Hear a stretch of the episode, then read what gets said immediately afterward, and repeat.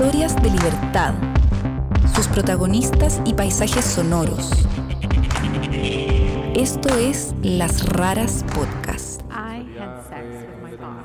Mi mayor secreto es que mi padre abusaba sexualmente. I had active sex with a she-man. A veces me avergüenzo de mis padres y me molesta terriblemente reconocerme en ellos. Me masturbo pensando en los maestros que arreglan mi casa. Je ne suis pas la personne que je voudrais être. Je mens à moi-même et surtout aux Mi autres. mamá todavía no sabe que cuando estoy solo en casa Sonho desde pequena uso com sexo submisso. toda su ropa. Esse é o meu maior segredo. Me hice un aborto. Eran dos bebés varones y tenían cuatro meses. La artista chilena María Luisa Portuondo cargó durante una década con un secreto familiar que recibió como una pesada herencia cuando su padre murió. A pesar de que por años lo intentó, le resultó imposible liberarse de él, hasta que en 2016 decidió montar una obra de arte interactiva llamada precisamente Secreto. Y entonces dije, bueno, la gente me va a ayudar a resolver porque se esconden secretos. Y yo voy a ayudar a la gente a que de alguna manera pueda drenar una información que a mi parecer genera espacios de sombra en el inconsciente. Desde entonces ha dedicado su vida por completo a recorrer el mundo con la misión de utilizar el arte para liberar a las personas de sus secretos.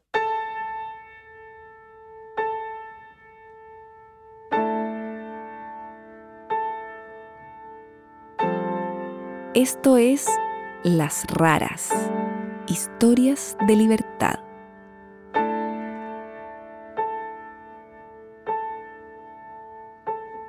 El padre de María Luisa Portuondo murió de cáncer cuando ella tenía 20 años.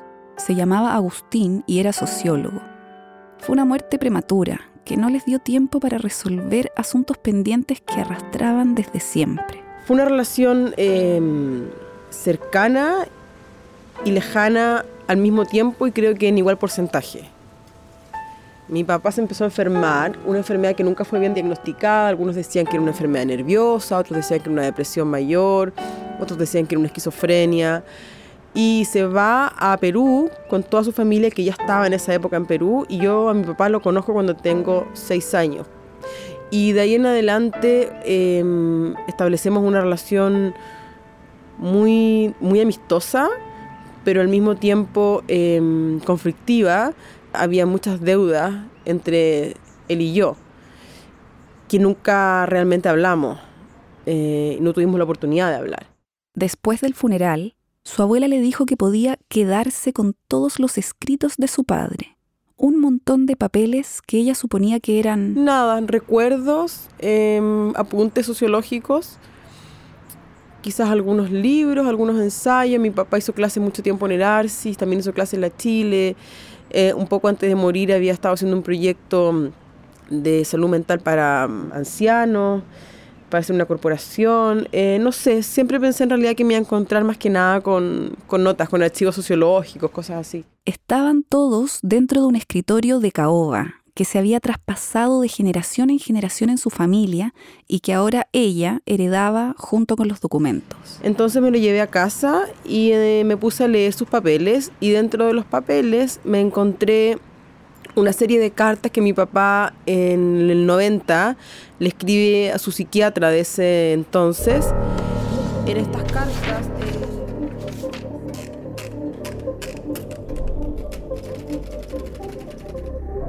Santiago, martes 9 de octubre del 90. Mi vida. Nací en Santiago de Chile en 1954. Mis padres son chilenos. El padre que me engendró es de origen italiano. Me contaron que era un artesano en cuero muy fino. Se separó de mi mamá cuando yo era muy pequeñito, tres años. Él, mi padre biológico, renunció a mí. Nunca me dio nada. Me adoptó mi padre actual. Ni yo ni mi hermano Ernesto recibimos nada de él. La carta está escrita a máquina en un papel que se ha vuelto amarillo, manchado por el tiempo. Se extiende a lo largo de una página repleta de palabras sin ningún punto aparte que les dé un respiro. Su redacción es a veces errática, lo que confunde a María Luisa. Era como ver al diablo. Me cambiaron el nombre y el apellido. Yo me llamaba Carlos Agustín Perona Barraza. Después Agustín Orlando Portuondo Barraza. Yo tengo dos hermanos legítimos de mi padre adoptivo que no saben nada. Creen que mi verdadero papá es el papá de ellos. Nos queremos mucho. Somos verdaderos hermanos. Yo tengo que esconder todo esto, pues si no quedaría la cagada. Si supiera mi ex mujer, si supiera mi hija María Luisa.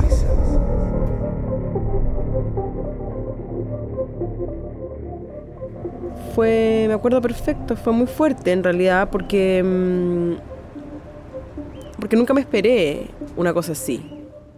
Mientras releía la carta que le revelaba el gran secreto de su padre, María Luisa se sentía cada vez más desconcertada. Y inmediatamente me asusté porque dije, hay dos posibilidades, ¿no? O que yo no sea en el fondo nieta de Portuondo, lo cual significa que el 25% de mi sangre la desconozco. Y para mí es un tema muy importante, ¿no? El tema como de la sangre, los genes, tu background, tus ancestros, etc. O mi papá realmente, si estaba escribiendo en un psiquiatra, es porque tenía una enfermedad grave que necesito saber, porque eventualmente si tengo hijos, eso genéticamente se puede traspasar a mis hijos. Y dije, bueno, ¿qué hago? ¿No? ¿A quién le pregunto? Pero a medida que le daba vueltas al asunto, se iba dando cuenta de que no solo había heredado el contenido del secreto, sino también la carga emocional que venía con él. Mm, y me quedé callada y no le conté a nadie.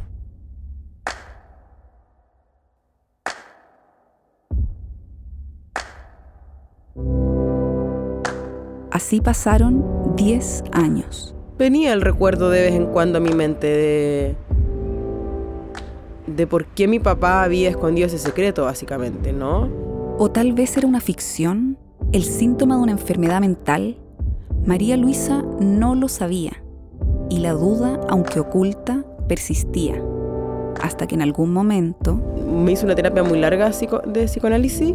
Eh, cuando aparece la figura de mi padre en la, en la terapia, empiezo como a, a indagar en, en, esa figura, ¿no? Y al indagar en esa figura, indago en el secreto y, bueno, y en muchas otras cosas de mi padre, porque básicamente si yo hago... Cuando por fin estuvo lista para enfrentar el tema, se lo planteó a su tío Alfredo, el hermano menor de su padre. Y mi tío me dijo, claro, que, que era verdad y que era un secreto de familia eh, y que nunca se habían atrevido a contarle a nadie.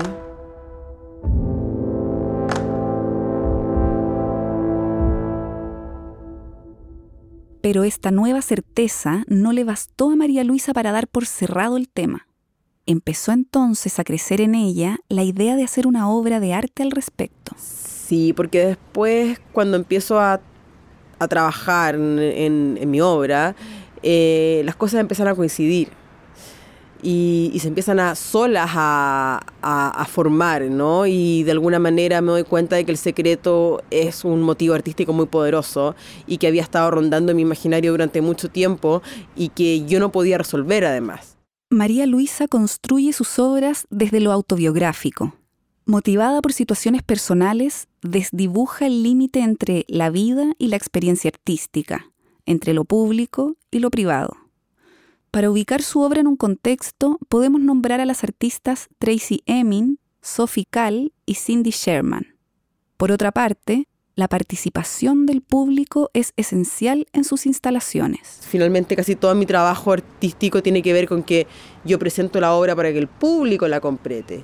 Y entonces dije, bueno, la gente me va a ayudar a resolver porque se esconden secretos. Y yo voy a ayudar a la gente a que de alguna manera pueda drenar una información que a mi parecer genera espacios de sombra en el inconsciente. Y por tanto enfermedades, eh, angustias, depresiones, ansiedad, etc. En el fondo, quería invitar a los espectadores de su obra a liberarse de sus secretos.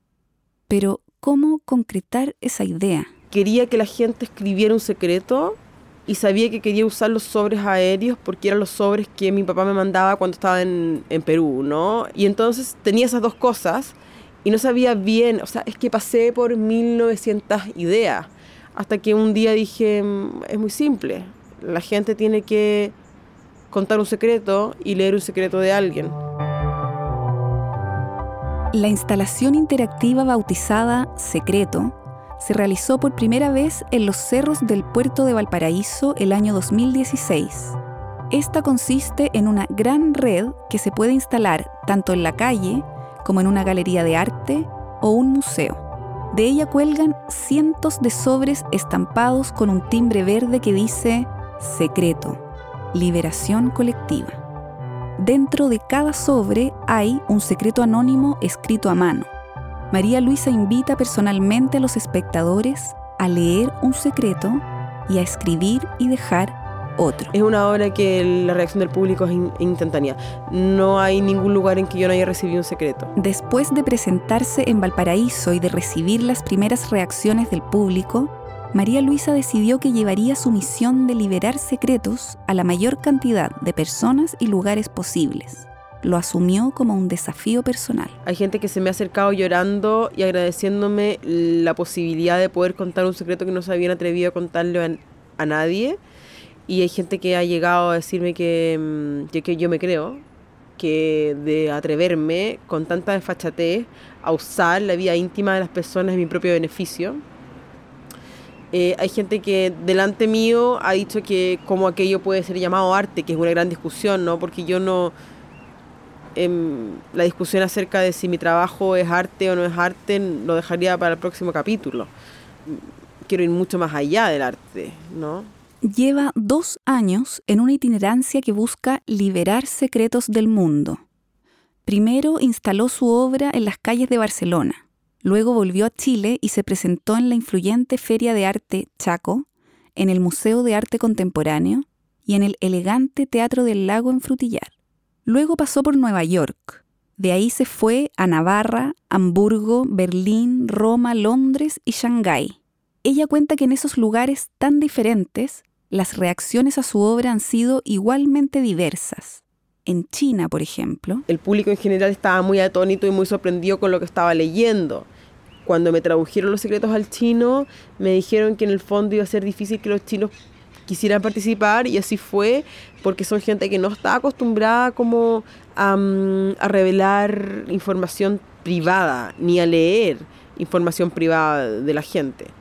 Entonces, claro, efectivamente en China, si bien estábamos en un festival, muy poquita gente escribió secretos y mucha gente que escribió secretos no quiso leer secretos. Qué curioso. Ellos no preferían no, no leer. En, en Hamburgo la gente muy reservada, pero, pero muy participativa. Em, en Roma causó sensación, todos querían escribir secretos, o sea, la gente hacía cola, tengo fotos, impresionante. Todos querían escribir, todos querían leer, sobre todo todos querían leer. ¿con qué te encontraste cuando empezaste a recibir los secretos? fue súper fuerte. Eh, creo que realmente hoy entiendo que a mí no, no me corresponde ser la persona que lee los secretos porque mm, hay secretos que son muy fuertes, porque generalmente lo que la gente oculta es algo oscuro, o lo que se entiende por oscuro, ¿no? Dejé embarazada a mi pareja a los dos meses de relación. El bebé lo encargamos el día de San Valentín, pero acabó en un cubo de desechos. Hace dos años mi madre nos dijo a mí y a mi hermana que en realidad somos adoptados de hecho. Solo las personas mayores de mi familia sabían. Con mi hermana tenemos la duda de ser hijos de desaparecidos de la dictadura. My husband is a very kind man, but very bad at sex. I married him anyway. Desde los 21 años que adquirí VIH, nadie, absolutamente nadie sabe mi condición. Por miedo no lo he querido contar. Quería tener sexo con mi padre. 我四年没有见爸爸，也不想回妈妈那。我觉得哪里都没有归属感，不知道明年这个时候我在哪。 Un día tuve que cuidar a la perra salchicha de mi abuela. Me la follé. Creo que a los dos nos gustó. J'ai eu une aventure avec mon référent de stage qui a 20 ans de plus que moi. Cuando mi viejo estaba enfermo en la clínica y me pidieron que me despidiera de él su última noche, nunca fui capaz de hacerlo. Hasta el día de hoy me arrepiento. Mi hijo tiene SIDA. Está con tratamiento y muy bien ahora. Tiene una vida normal. Casi.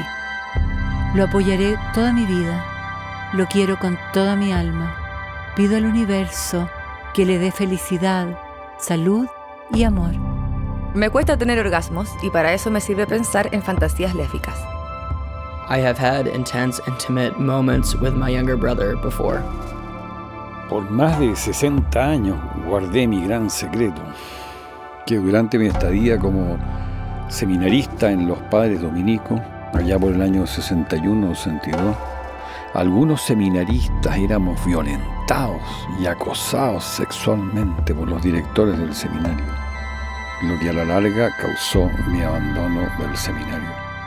Nach einer langen Tanznacht mit meiner Affäre sind wir aus dem Club getorkelt und hatten auf einem öffentlichen Parkplatz Sex.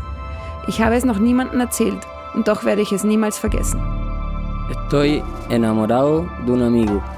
Lo conocí hace unos años ya que somos compañeros de trabajo. No creo que pueda nunca decírselo, pues no sabe que me gustan los chicos y no sé cómo se lo tomaría. Uma coisa que a maioria das pessoas não sabem sobre mim é que meu pai é bipolar e alcoólatra. Isso causou diversos traumas na minha infância. Soy artista. No hago arte. Odio el arte. My secret. When I was 13, my uncle brought me on his boat and he made me take my clothes off. I knew it was wrong, but I liked it. I did not like it when he came up to the deck and started to take pictures. He asked me to go down to the cabin and lay on the bed. I felt afraid, yet I was excited. He took his clothes off and was fully erect. I was afraid, but again excited and curious. He was about 30 years old. I did not know it then, but I was gay. He made me suck him, and he sucked me. I was shamed for many years. Shame has been a part of my being. Shame is my secret. Me cae tan mal mi cuñado que a veces me desquitaba limpiando la tina y sacando los pelos che si accumulan con su cepillo de dientes. Un po' me ne vergogno, ma durante gli attentati degli ultimi mesi una parte di me era contenta in quanto speravo che la mia ex fidanzata si rifacesse viva per sapere di me. Chiaramente la stronza non si è fatta viva e come si dice a Roma, mortacci tua. Siempre me he sentido avergonzada de mi vagina. Nunca le di importancia hasta que me hicieron sexo oral. En ese momento sentí que esa persona tenía un chicle vencido en la boca. Lo que pasa es que tengo un labio cinco veces más grande y oscuro que el otro y no sé si es normal. Mi abuela, la mamá de mi papá, a quien no conozco, ha guardado el secreto de que fue madre antes de casarse. Pienso, ¿cómo será vivir con ese secreto? Yo soy un secreto para ella. Eligió no conocerme ni conocer a mi papá. No la juzgo. La vida de las mujeres siempre ha estado silenciada. ¿Le angustiará? ¿Se arrepentirá? ¿Morirá con su secreto? Desde chica quería arrancarme de la casa. Tengo 65 años y no sé por qué no lo hice. Mi mayor secreto es que no me gusta ser madre. No me gusta. No es que no quiera a mi hija, la amo. Pero a veces fantaseo sobre mi vida sin ella. Tengo una pareja que me ama, un perro, casa propia, tengo un auto y un posgrado. Y a veces me gustaría haber hecho todo distinto.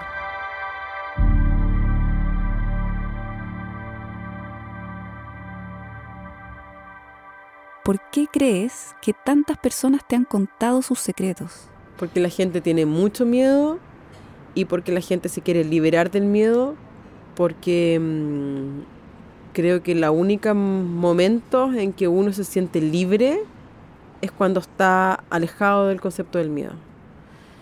Y ese miedo es absolutamente social, como prácticamente todos los miedos que el ser humano tiene. Hasta el momento, María Luisa ha liberado un poco más de mil secretos en 11 idiomas. Acaba de acceder a un fondo del gobierno chileno para continuar con su misión en Austria, Rusia, China, Corea y Vietnam. Y luego a mí me gustaría hacer Latinoamérica. Su idea final es hacer un libro. Que el libro no solamente habla de, va a hablar de los secretos, ¿no? sino como de cómo la gente en las diferentes culturas se enfrenta a la experiencia artística y, y la importancia que tiene eso a nivel como espiritual. Eh, Después de todo este tiempo y todo este trabajo, ¿dirías que esta experiencia te ha servido para liberar el secreto de tu padre? O sea, en el fondo, yo esa obra es como un regalo a, mi, a la figura de mi papá, ¿no? La realidad de mi papá. me hubiese gustado que él se hubiese encontrado con esta obra como público. Y claro, trato de remontarme al momento en que leí por primera vez esta información.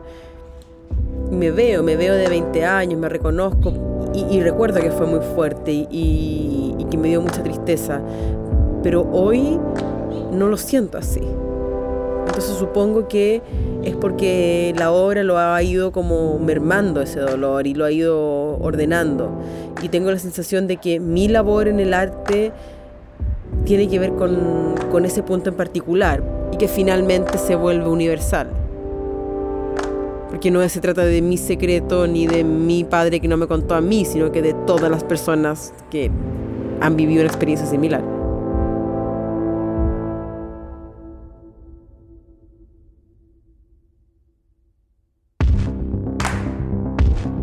Queremos agradecer muy especialmente a Alfredo Portuondo, quien leyó la carta escrita por su hermano Agustín, el padre de María Luisa, y a todas las personas que con sus voces nos permitieron darle vida a los secretos liberados por María Luisa que escucharon en esta historia.